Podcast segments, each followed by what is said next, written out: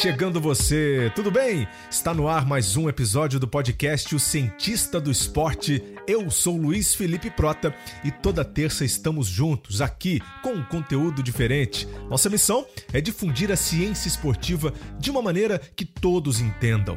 Você pode assinar o nosso podcast, o nosso conteúdo também nos aplicativos de podcasts do seu celular, do seu computador, como da Apple, da Google ou mesmo do Castbox e tantos outros que vão ter também o Cientista do Esporte, além de, claro, muitos outros podcasts do nosso Grupo Globo que você pode acompanhar na página globesport.com/podcasts.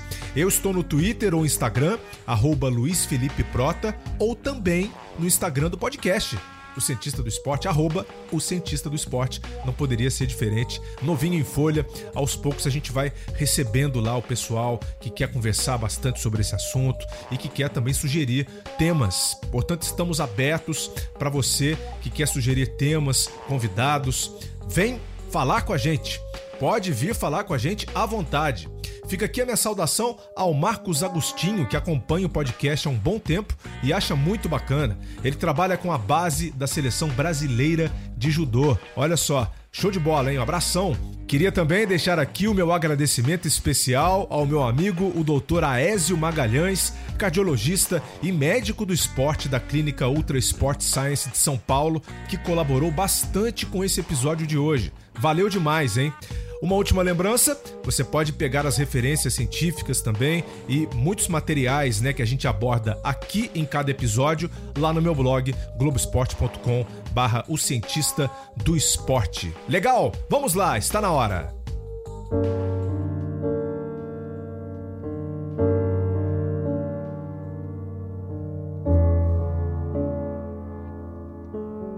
O retorno das atividades esportivas no mundo todo tem sido discutido de forma ampla durante toda a pandemia do novo coronavírus, principalmente o futebol.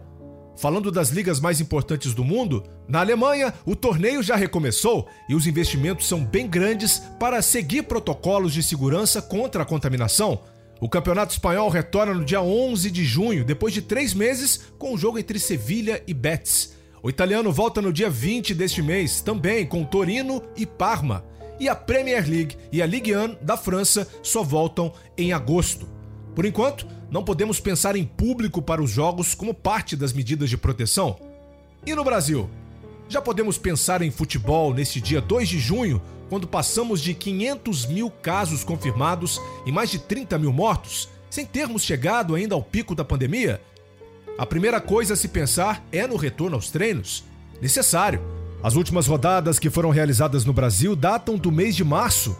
Curiosamente, narrei o último jogo do Carioca, na vitória do Madureira sobre o Volta Redonda por 2 a 1 no Rio. Quase três meses depois, o futebol está para retornar em alguns estados. Mas até que ponto isso é plausível?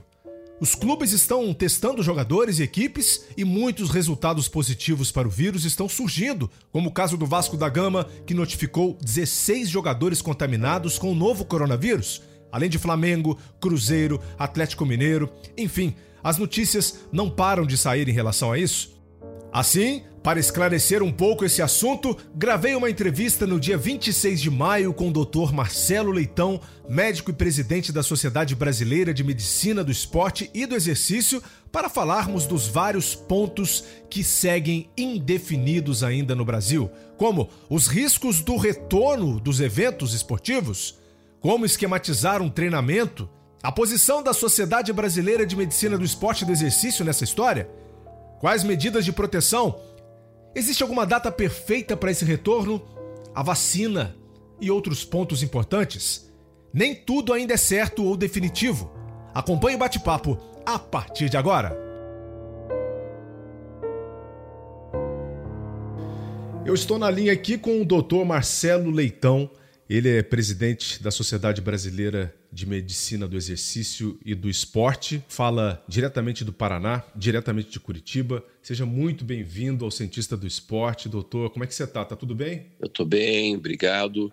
Espero que esteja tudo bem por aí também, Felipe. A gente está aqui é, em Curitiba numa situação, é, talvez a gente possa dizer que melhor do que em outros estados ou cidades em relação à questão da pandemia. Uh, o número de casos aqui é um número ainda pequeno. Uh, nós não sabemos como isso vai evoluir, como a gente tem muitas outras dúvidas em relação a essa doença nova, mas pelo menos nesse momento há um, uma situação de relativo controle. Há uma tendência que, a que haja uma progressiva liberação de algumas atividades. Houve um decreto aqui é, é, em que há uma exigência, uma recomendação de uso de máscara em todos os ambientes públicos, as pessoas estão seguindo isso, é, mas a gente tem uma situação de é, disponibilidade de vagas em serviços de saúde, hospitais com UTIs, que ainda é relativamente tranquila. Nós esperamos que continue assim. Que bom, né? Eu vi que uh, o estado do Paraná tem um, um, pouco mais de 3 mil casos né, confirmados, realmente está bem distante né, da, da realidade de muitos estados do Brasil. Isso é realmente um ponto positivo.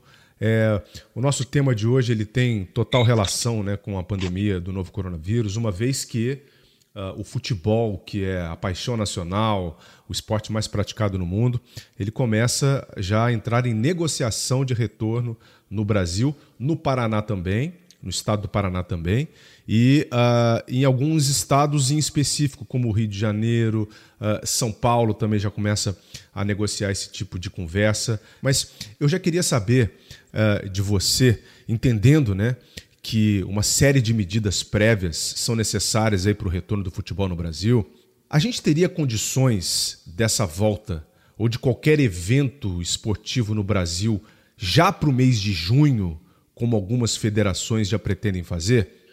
Bom, Felipe, há uma grande, um grande ponto de interrogação nessa, na resposta a essa sua pergunta. Né? A verdade é que ninguém sabe ao certo ainda qual é o momento mais apropriado. Nós temos que pensar primeiro, quando a gente fala na volta aos esportes, tem vários aspectos envolvidos nisso. O primeiro deles é que a gente compreende que não só os atletas, mas também as estruturas envolvidas né, nos esportes, então os clubes, as federações, uh, a própria os próprios patrocinadores, uhum. a mídia, todos os envolvidos nesse nesse grande é, negócio, que é o esporte profissional, em especial o futebol, tem necessidade de retorno às atividades, como qualquer outra pessoa, como qualquer outro trabalhador tem. Isso é absolutamente compreensível e a gente não pode ficar insensível a isso. Nós temos que tomar muito cuidado quando a gente fala em esporte competitivo e no futebol, porque nós temos uma tendência a olhar apenas para os grandes clubes, né? Perfeito. E que possivelmente tenham uma condição financeira eh, e, consequentemente, os atletas também têm uma condição financeira que é uma condição muito eh, boa, muito superior à média das pessoas eh, em qualquer lugar. e aí, nessa situação do esporte, do futebol de elite, a gente talvez tenha pessoas que tenham condição de se manter inativos por um tempo muito mais longo, sem que isso repercuta na sua, é, na sua condição financeira, no seu ganho do dia a dia. Mas a gente tem que lembrar que se a gente sai da Série A e talvez para alguns clubes da Série B, a gente já começa a encontrar clubes que têm dificuldade, que têm uh, uma realidade como a de qualquer outra pessoa, de que ficar um ou dois meses sem trabalhar, sem receber, já começa a impactar e começa a trazer problemas financeiros. Então, lembramos sempre disso. Quando a gente fala em futebol, não é só a Série A, não são só os grandes clubes. Tem uma grande quantidade de clubes e de atletas profissionais no Brasil que não têm a mesma condição financeira que os grandes clubes e que os grandes jogadores. Então, isso é uma coisa que tem que ser levada em consideração para que a gente se sensibilize pela questão do aspecto econômico que está impactando também é, nesse esporte e nessas estruturas e pessoas envolvidas com esse esporte. É claro que antes da gente pensar em voltar né, com os eventos esportivos e falando do futebol em específico, a gente teria também que retornar com o treinamento. Né? É o primeiro passo para você colocar os atletas em forma, né? É, para evitar uma porção de problemas que eu quero conversar com você também. O que eu queria saber é assim, é que tipo de estrutura né, seria necessária para que os clubes retornassem, pelo menos aos treinamentos. Né? É, eu sei que está havendo uma, um, uma preocupação muito grande de um retorno de treinamento individual e depois o coletivo, como vem acontecendo lá na Europa, né? que é onde os testes né, já, já estão sendo feitos vamos dizer, valendo. É, qual que é a sua visão sobre isso, Marcelo? Bom, primeiro uh, a gente tem que pensar assim. Uh, eu acho que a gente tem que dividir então uh, a, a, possibilidade de retorno em três situações. A primeira é dos treinos individualizados. A segunda é dos treinos em conjunto. E Sim. a terceira é da prática propriamente dita do, da, do esporte da competição. Né?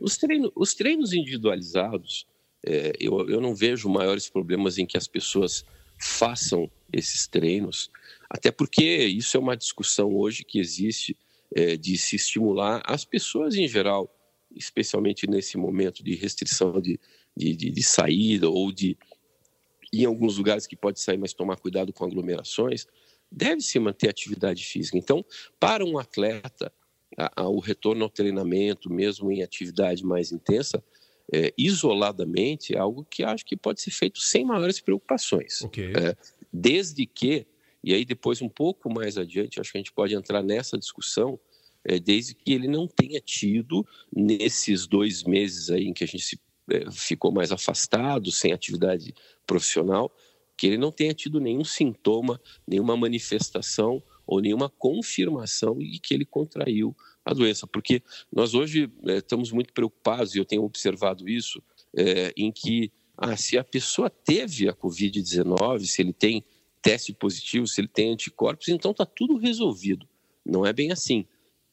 Se, se a pessoa, se o atleta porventura teve um, uma infecção com alguma manifestação, tanto respiratória quanto cardiovascular, um pouco mais intensa, existem possíveis complicações que podem aparecer depois da infecção e para as quais nós temos que estar atentos também. Mas aí é uma, uma outra questão que eu acho que a gente pode aprofundar a nossa conversa um pouquinho mais adiante. Então, o treino isolado, eu não vejo nenhum problema em que se faça desde que não tenha tido nenhum sintoma que seja compatível com isso e que se, essa, se esse atleta que está voltando para o treino isolado teve sintomas compatíveis, que ele é, se submeta a uma avaliação com o médico da sua confiança ou com o médico da estrutura do clube que possa daí esclarecer melhor a situação e fazer a orientação adequada.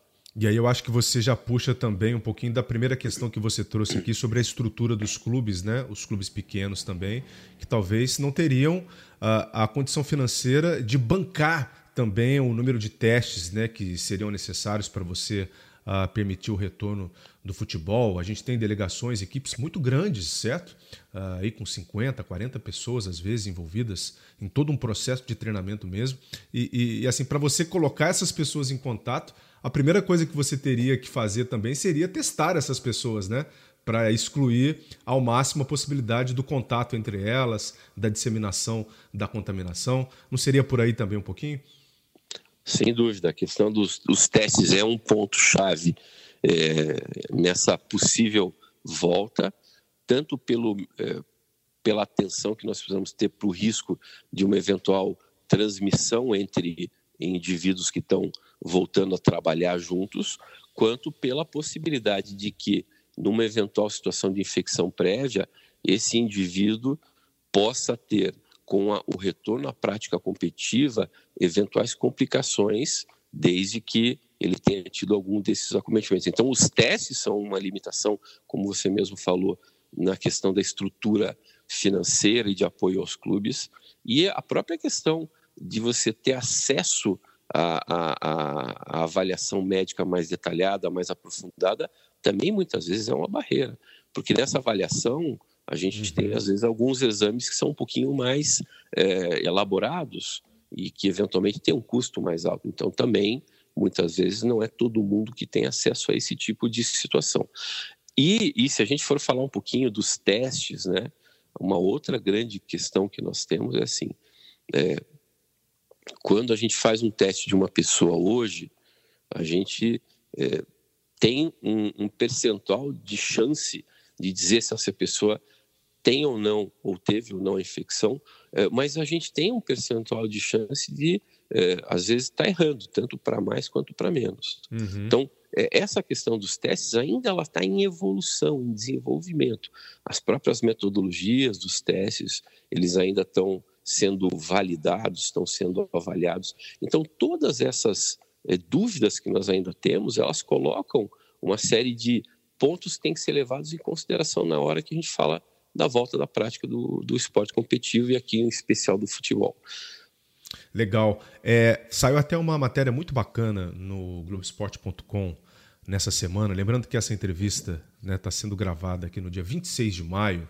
A gente tem que precisar a data, né, Marcelo, porque uh, os números eles variam muito né, de contaminação a cada dia, a cada semana. As decisões né, elas são tomadas é, a cada dia, né? Então a gente tem que precisar exatamente. Mas essa matéria do Globoesporte.com ela trazia um pouquinho dessa leitura é, dos países europeus, de alguns deles, é, mostrando que, é, em média, o, o retorno do futebol né, se deu 42 dias depois entre o pico de mortes e o retorno né, às atividades em grupo.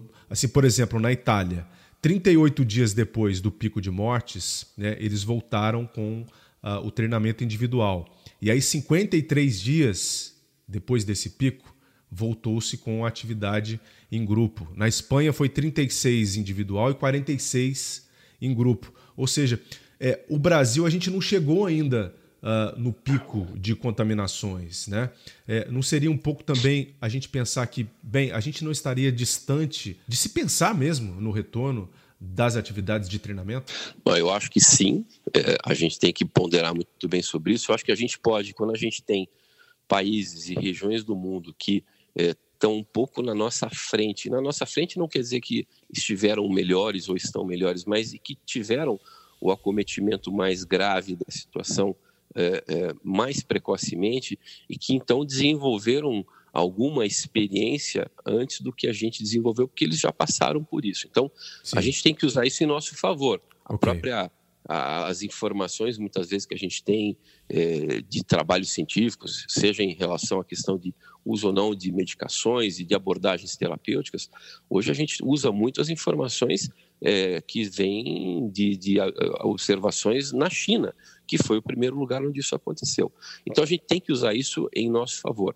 Eu acho que a primeira coisa que a gente pode dizer é assim: é, eu não vejo, de novo falando do, do, treinamento individual, eu não vejo necessidade de a gente esperar tanto tempo para fazer o treino individualizado. Okay. A gente já sabe que o treino individualizado, e a gente pode até começar antes, porque isso permite que os nossos atletas, na hora que precisarem efetivamente voltar, eles possam voltar numa condição já melhor, eles precisam de menos tempo para se preparar. Teve uma outra coisa que até eu estava vendo nesse final de semana, uh, no dia 24, eu acho, que houve um comentário de que se observou um número relativamente elevado de atletas que se lesionaram na Bundesliga e estão se perguntando se isso foi porque eles voltaram ainda numa condição que não estava apropriada para o retorno deles. Né? É uma dúvida, é uma pergunta. Então, talvez a gente possa, isso sim, se antecipar nessa questão e, e deixar os nossos atletas mais bem preparados. Agora, Aí a gente entra no segundo ponto dentro, dentro daqueles três que a gente falou, que é o esporte, o treinamento individual, o treinamento em grupo e o esporte. No treinamento em grupo, aí sim a gente tem talvez esperar um pouco mais de tempo para observar como essa situação vai evoluir. Né? E aí okay. todos os cuidados relacionados com treino em grupo, mas mantendo distanciamento, utilizando equipamento de segurança, que no, no caso desses atletas é a máscara, é, enquanto eles estão se deslocando dentro das, das estruturas das instituições, a questão dos vestiários com menos número de atletas, todos os cuidados que estão bem detalhados em vários lugares têm que ser observados para que a gente tenha, então, na hora que for liberado o treino em conjunto, eh, uma, uma chance menor de haver eh, a questão da transmissibilidade entre pessoas. E a gente tem que lembrar que nós não temos só que nos preocupar com o atleta que eventualmente poderia contrair uma infecção por contato com outra pessoa infectada, mas que esse atleta ele não fica dentro do clube o tempo todo, ele volta para sua casa. Exato. Então há essa possibilidade de ele ser numa eventual infecção uma pessoa que leva isso para casa ou vice-versa, que em casa, na sua o seu ambiente, isso seja contraído por alguém. Então, tem todo esse cuidado que realmente tem que estar muito, uh, muito bem fundamentado, muito bem é, trabalhado para que a gente minimize o risco disso.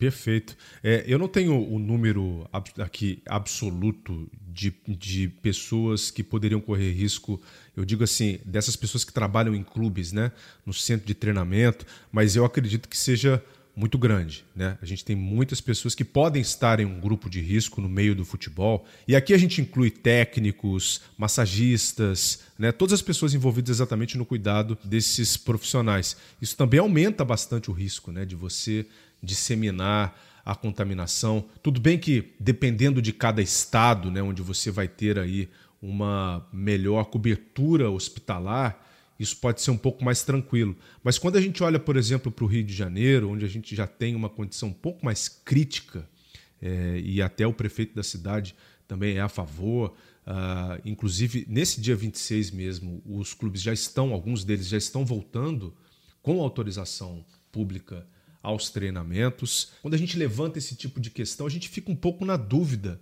né, Marcelo? Porque como é que pode ter tanta gente contaminada numa cidade, muitas pessoas morrendo. Né? Eu vi até que se, se, se, o Rio fosse um país, ele estaria na 17 colocação no mundo, por exemplo, em número de casos. Né? É difícil da gente comprar uma ideia como essa, né? onde você tem duas, duas realidades completamente diferentes e você ainda tem que pensar no esporte. É, isso que eu vou falar aqui está virando um lugar comum né, quando se fala sobre o Brasil, mas é uma verdade. O Brasil é um país grande, dimensões continentais, e especialmente nesse momento, uh, nós temos situações extremamente diferentes de um lugar para outro. Então, é, é, é, aqui talvez seja uma das, um dos grandes exemplos aonde as tomadas de decisão elas não vão poder ser feitas de forma homogênea, não vão poder é, fazer uma recomendação eventualmente de retorno ao esporte que se aplique nesse momento de forma igual ao Rio de Janeiro, Estado, ao São, a São Paulo, Estado, ou a Paraná, ou a Rio Grande do Sul, ou outros estados aí, porque isso depende muito da situação. Então, até a gente pode ver assim que, eventualmente, na hora que se definir que haja uma possibilidade de retorno ao esporte, ao futebol, talvez alguns estados possam finalizar os seus campeonatos estaduais, que ainda estão aí para serem definidos, mas alguns outros não. E aí a grande pergunta que a gente tem é: e o campeonato brasileiro? quando a gente tem situações em que você tem é, clubes que viajam é, de um lugar para outro, é, será que a gente tem alguma solução para isso? Eu já ouvi algumas menções de fazer uma concentração de que as equipes fiquem em alguns lugares é, com menos deslocamento, mas realmente eu fico me perguntando se isso é algo que é viável. Então, esse é um, um, outro grande problema. Então, a gente resolve o problema do campeonato estadual em alguns lugares, tá? mas a gente tem que continuar e aí a gente tem que fazer o Campeonato Brasileiro. Como é que nós fazemos o Campeonato Brasileiro? Quem é que vai querer jogar é, num estado que eventualmente esteja com uma alta incidência de infecção, com um risco aumentado? Essa é uma outra grande preocupação que nós temos que ter. Né? Perfeito, Marcelo. O, a Série A com 20 clubes, a Série B também, vários estados envolvidos, né? É, e fica muito difícil de você tomar decisões unilaterais. No Rio de Janeiro isso já está acontecendo. É, é, Botafogo e Fluminense não estão de acordo, mas Vasco e Flamengo sim estão de acordo. É, parece que a competição estaria aí para retornar já no meio de junho, no dia 15 de junho. enfim, é muito difícil da gente conseguir olhar para o Brasil né, com toda a sua dimensão também continental e imaginar que uma decisão deveria ser tomada. Existe alguma posição, por exemplo, da Sociedade Brasileira eh, de Medicina do Exercício e do Esporte em relação a essa questão, Marcelo? Felipe, então essa é uma pergunta muito oportuna, porque, na verdade, a sociedade brasileira foi convocada pela Associação Médica Brasileira para elaborar um, um, um documento com algumas considerações e algumas eventuais recomendações a esse respeito. Hoje, dia 26, que nós estamos fazendo, gravando esse podcast, a gente está finalizando esse documento e ele deve ser lançado até o final dessa semana. Então, no dia em que a gente estiver com o podcast no ar, a gente já vai ter esse documento sendo é, publicado e, eventualmente, a gente até pode é, fazer alguns comentários adicionais mais adiante em relação a isso. Mas, sim, existe um trabalho que está sendo concluído da sociedade para que a gente possa abordar essa questão. É, o que eu acho que é muito importante quando a gente fala na volta ao esporte, e esse documento é um documento que não fala apenas do futebol, porque a sociedade é uma sociedade que tem que lidar com as questões que são, estão envolvidas em todas as modalidades esportivas, Sim. a gente tem que dividir as modalidades esportivas em modalidades de baixo risco e de alto risco de transmissibilidade. Por exemplo, tênis. Você tem uhum. dois atletas jogando um, um de cada lado da quadra. A chance de você ter, numa eventual situação de que um deles esteja infectado, a transmissão, tomando os devidos cuidados de afastamento, é uma chance muito baixa. Por quê? Porque eles têm uma distância muito grande entre eles. Então, você tem uma situação que permite, eventualmente, é, que você, tomando os devidos cuidados, possa retomar as atividades. O grande ponto, que eu acho que é uma coisa que não tem sido discutida de forma adequada, na minha maneira de ver, e que ah. tem que ser levantada, é como é que nós fazemos para que um atleta que joga futebol que vai voltar à sua atividade é, retorne à atividade é, e ele vai fazer uma, uma, uma atividade que vai exatamente ao contrário do que a gente preconiza quando a gente fala da flexibilização do isolamento social, que é manter cuidados relacionados à transmissibilidade. E qual é o principal desses cuidados? Distanciamento, utilização de máscara. Como que a gente vai pedir para um jogador de futebol ou para um jogador de basquete é, usar máscara para fazer a sua modalidade? Isso é uma coisa que não é, é factível com esporte de alto rendimento. E como nós vamos fazer para pedir para esses atletas se manterem afastados uns dos outros? Como é que você faz na hora de um escanteio no futebol? Aquela confusão na área com o atleta eh, agarrado no outro, tentando marcar o outro. Quer dizer, você tem ali uma situação que é justamente o inverso. Você tem uma, a maior aproximação social possível, né? uma proximidade muito grande. Então, é, é, é uma dúvida que nós temos. Eu não estou querendo com isso trazer é, um, um é, ou, ou, diminuir a possibilidade que a gente tenha de contemplar todas essas questões, até porque, como a gente falou lá no começo, nós entendemos e nos sensibilizamos também com a dificuldade que os profissionais de esportes de contato do futebol têm e que também eles precisam voltar às suas atividades. Mas essa é uma questão que precisa ser melhor é, é, debatida e elaborada, porque há uma situação de risco aumentado. Então, esse é o terceiro ponto, né? A volta ao, esporte, ao treinamento individual, a volta ao treinamento coletivo e o jogo propriamente dito. Na hora do jogo, nós temos realmente uma série de questões que, no meu entender, e que a gente tem observado na literatura, elas ainda não estão bem esclarecidas. Esse é um, um, outro ponto que é levantado por muitas instituições aí internacionalmente, quando se fala não retorno ao esporte num esporte como o futebol, o contato durante a hora do jogo. Legal, verdade, verdade. Esse é o ponto, esse é o grande ponto, né? Como é que você volta com o esporte coletivo? É, a primeira coisa que a gente observou lá nos países europeus também, e assim, eu gostaria muito de ter essa possibilidade de você comentar esses protocolos né, que o Brasil pode adotar também, uh, essas medidas né, que vocês debateram, que vocês acabaram incluindo também nesse grande é, documento né, que vai ser publicado. É, lá na Europa, os testes foram em grande número, os cuidados. A gente sabe que existe uma mentalidade, existe uma estrutura muito melhor né, para você implementar exatamente esse tipo de, de postura. É, qu quais medidas o Brasil tomaria, assim, em linhas gerais? é, para conter exatamente, uh, ou para dar mais segurança, na verdade, para o retorno dos atletas? Eu acho que a única maneira que nós temos de eventualmente minimizar é, esse risco de tomar os cuidados são todos os cuidados relacionados a distanciamento, isolamento e higiene que já foram bem discutidos e abordados. É, e a questão dos testes é uma outra questão que ela é levantada. Mas é, eu tenho que confessar a você que existem ainda, como a gente falou, muitas dúvidas em relação aos momentos de aplicação desses testes e à é, efetiva é, eficiência que a gente tem quando aplicando esses testes de realmente trazer a situação a um risco que seja um risco muito baixo, próximo de zero. A gente não tem essa definição ainda. Então, é, é se a gente for olhar os documentos que têm sido publicados por instituições científicas internacionais, eles sempre fazem uma recomendação, mas eles fazem uma ressalva. Esse documento pode ser atualizado a qualquer momento em função de novas informações que apareçam e que mudem o panorama, porque as Sim. informações elas estão sendo dinâmicas. Então tem que tomar muito cuidado com isso.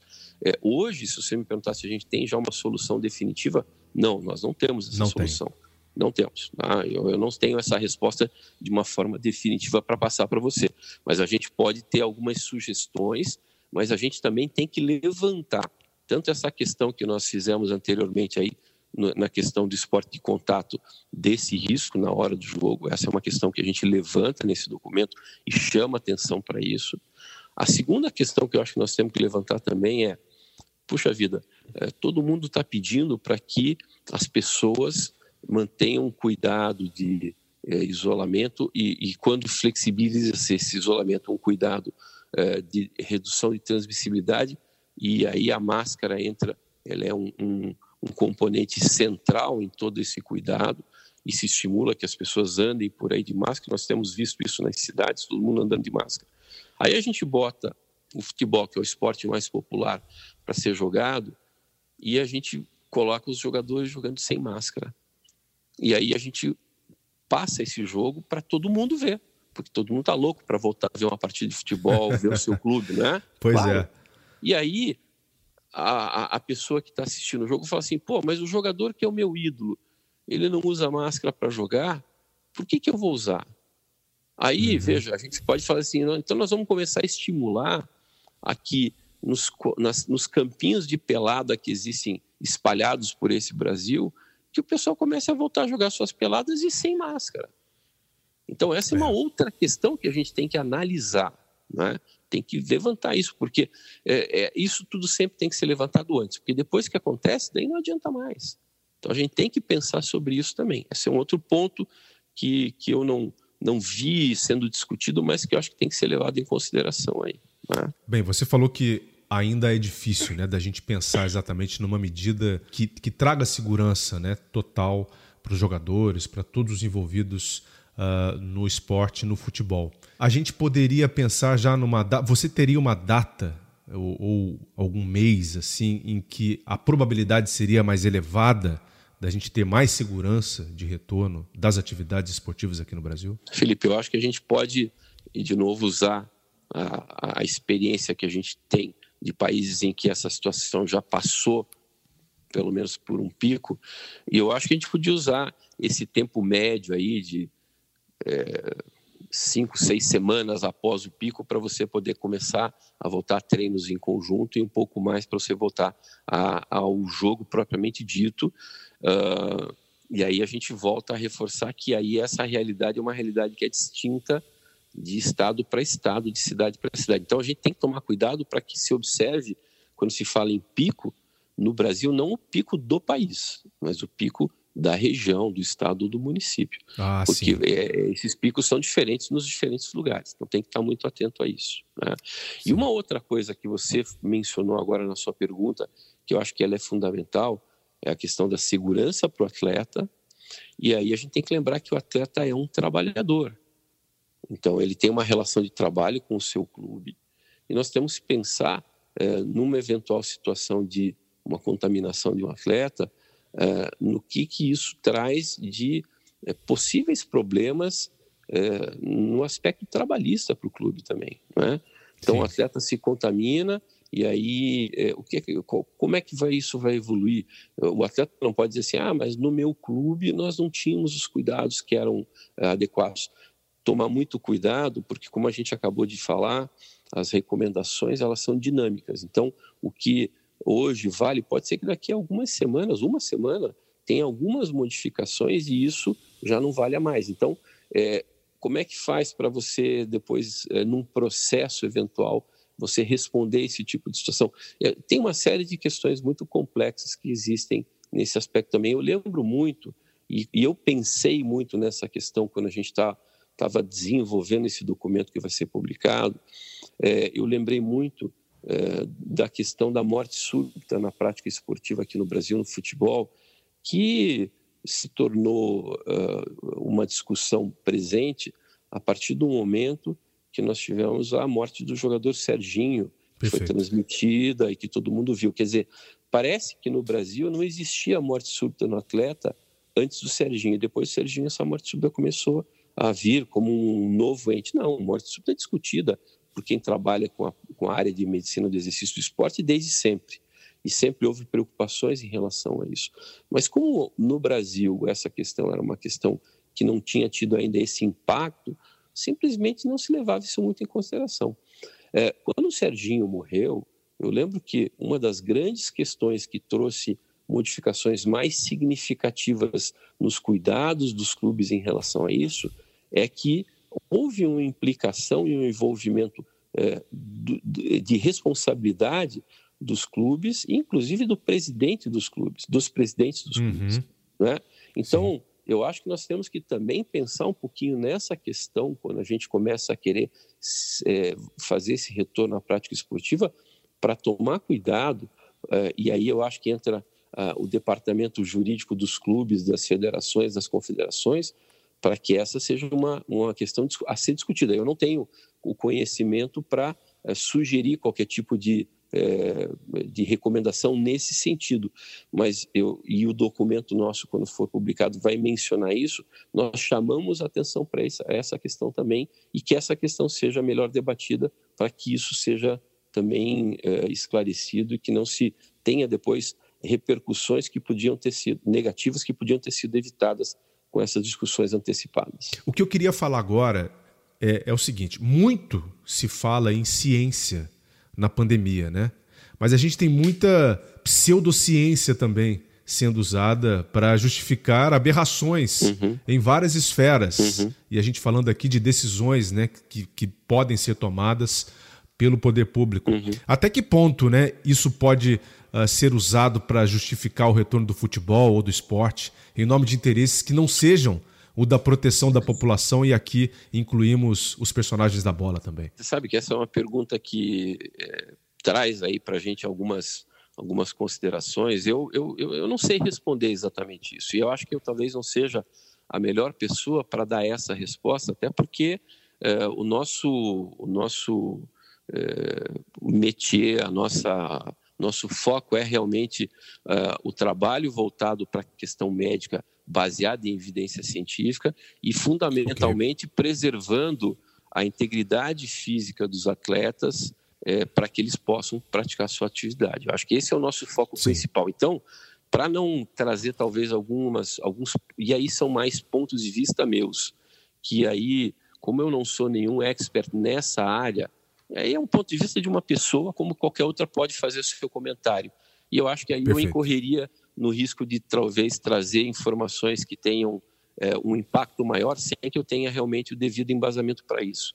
Mas o que eu acho que é importante a gente reforçar é que quando a gente vai procurar informações e a gente procura informações de pessoas e instituições que são sérias, a gente vê que as, as, instituições que são sérias, quando fazem algum tipo de afirmação de consideração nesse momento, sempre ressaltam, ah, como a gente já ressaltou algumas vezes na nossa conversa, que tudo isso é muito dinâmico, que muito dessas informações elas são baseadas em informações preliminares que não são o mundo ideal. O mundo ideal, por exemplo, para a gente fazer um tratamento é, com uma medicação, ele precisa passar por uma série de testes que, infelizmente, hoje a gente ainda não tem tempo.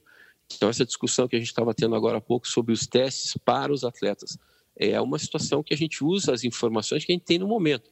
Mas elas são as informações ideais? Não, não são as informações ideais, são o que tem nesse momento e a gente vai se basear nisso. Então, acho que esse é o grande cuidado que a gente tem que ter. Infelizmente, nós não temos respostas definitivas para muitas das perguntas. Então, a gente tem que sempre, principalmente sendo formador de opinião, e nós aqui no caso, a sociedade brasileira no caso, na área das ciências, do exercício de esporte, ela tem que tomar muito cuidado para, é, quando emite uma opinião, é, sempre fazer essa ressalva de que muitas dessas coisas têm o potencial de serem mudadas. Eu acho que isso é uma coisa fundamental. Não tem uma situação é, definitiva nem para um lado nem para o outro ainda. Muito legal. Não, bom você falar isso também, viu? É, você acredita que apenas com a vacina a gente vai ter mais tranquilidade exatamente para tomar medidas mais, mais certas, ter um futuro uh, mais seguro para os atletas? A, a vacina é uma, uma, uma, uma, forma que, claro, daria uma, uma segurança maior, uh, mas uh, eu acho que nós, quem sabe, possamos ter aí, em algum tempo, uh, outras alternativas de tratamento que sejam mais eficientes e que daí sim permitam que quando você tem uma pessoa que foi eventualmente infectada, você consiga oferecer esse tratamento adequado. Porque o que nós temos que lembrar é que existem dois pontos é, muito importantes aí na Covid-19. O primeiro é, é, que a gente é, tem algumas pessoas que evoluem para quadros muito graves. E aí a, uhum. você pode falar, não, mas a, as outras doenças também podem evoluir para isso. Sim, mas a gente ainda não conhece direito isso. E quem é que quer se expor ao risco? Ninguém quer. Então, quando a gente fala que a influenza tem também uma mortalidade, ela tem uma mortalidade. Mas o que, que a gente faz em relação à influenza? A gente usa a vacina para minimizar o risco. E aí, minimizar o risco, aí tudo bem. Aí, aí é que nem você fala assim, bom, mas eu tenho um risco para pegar meu carro, sair de Curitiba e ir até o Rio de Janeiro, de sofrer um acidente na estrada, mas eu, é, eu acho que esse é um risco aceitável, ou mesmo de pegar um transporte aéreo. Mas quando você não tem certeza ainda do, do risco, é muito complicado você a, a aceitar se expor a esse risco sem saber exatamente qual é esse risco. Então, essa é uma primeira questão é, que, que a gente tem que se preocupar. E a segunda é a preocupação, principalmente na questão da grande disseminação, com a sobrecarga dos sistemas de saúde em alguns lugares. A gente vê que tem alguns lugares que realmente isso está é, muito dramático e a gente tem que pensar também nessa questão. Então, esses pontos da Covid eles são pontos que fazem com que a gente tenha uma preocupação e que a gente enxergue essa doença de uma forma diferente. Então, acho que a vacina é um ponto importante e a gente espera que isso possa vir o mais rápido possível e, de novo, aí eu não me arrisco a dizer quando, porque não é a minha área de conhecimento para poder dar uma opinião que às vezes pode ser usada aí para ser propagada e eu não sou a pessoa mais adequada para falar sobre isso, mas a gente espera Correto. que ela venha o quanto antes. Mas há uma possibilidade também que a gente tenha alguns novos tratamentos ou alguns antigos tratamentos que eventualmente se mostrem mais eficazes e que a gente possa com isso também ajudar a minimizar o risco de complicação numa eventual infecção. Mas então, pegando aqui as suas, as suas considerações finais, é, a gente falou bastante aqui de proteção, né, que o Brasil, uh, uh, para ter o retorno do futebol, vai ter que realmente uh, ser olhado de forma individual. Né? A gente não tem como ter uma medida geral para um país do nosso tamanho. Como você espera, na verdade, que o futebol retorne né, nesses, nesses próximos meses aqui no Brasil?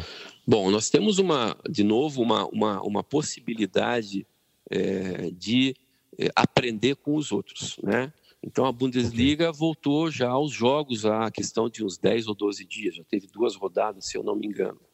Uh, outras, uh, outras entidades esportivas, principalmente europeias, né, outras federações, também estão começando a se preparar para o retorno. Então a gente vai ter daqui a algumas semanas, provavelmente, algum retorno, alguma informação de como esse quadro está evoluindo nesses lugares. E isso pode ser uma informação extremamente preciosa para que a gente possa ajustar as nossas recomendações aqui no Brasil. Que a gente vai ter já uma experiência vinda de outros lugares em que isso foi antecipado. Acho que na Coreia do Sul também a gente teve já teve, já teve o retorno às atividades competitivas do futebol. Então, isso, Sim. eu acho que isso é uma coisa muito importante, a gente aproveitar a informação de boa qualidade, com um embasamento científico, que a gente, porventura, vai poder ter desses lugares. E isso pode ajudar a, a acertar o, a, o, nosso caminho em relação ao nosso retorno. Uh, eu, eu sempre digo que assim o grande problema, como a gente já comentou, no futebol é a questão do contato próximo. Se o futebol não fosse para o Brasil e para o mundo o que ele é em termos de representatividade, de o esporte mais popular, é, de ser mais visto, mais assistido, talvez a gente não tivesse tanto problema. Se a gente falasse assim, não, nós estamos pensando no retorno ao tênis, que eu já usei como exemplo lá atrás. É, e o tênis uhum. é o esporte nacional, todo mundo é apaixonado pelo tênis.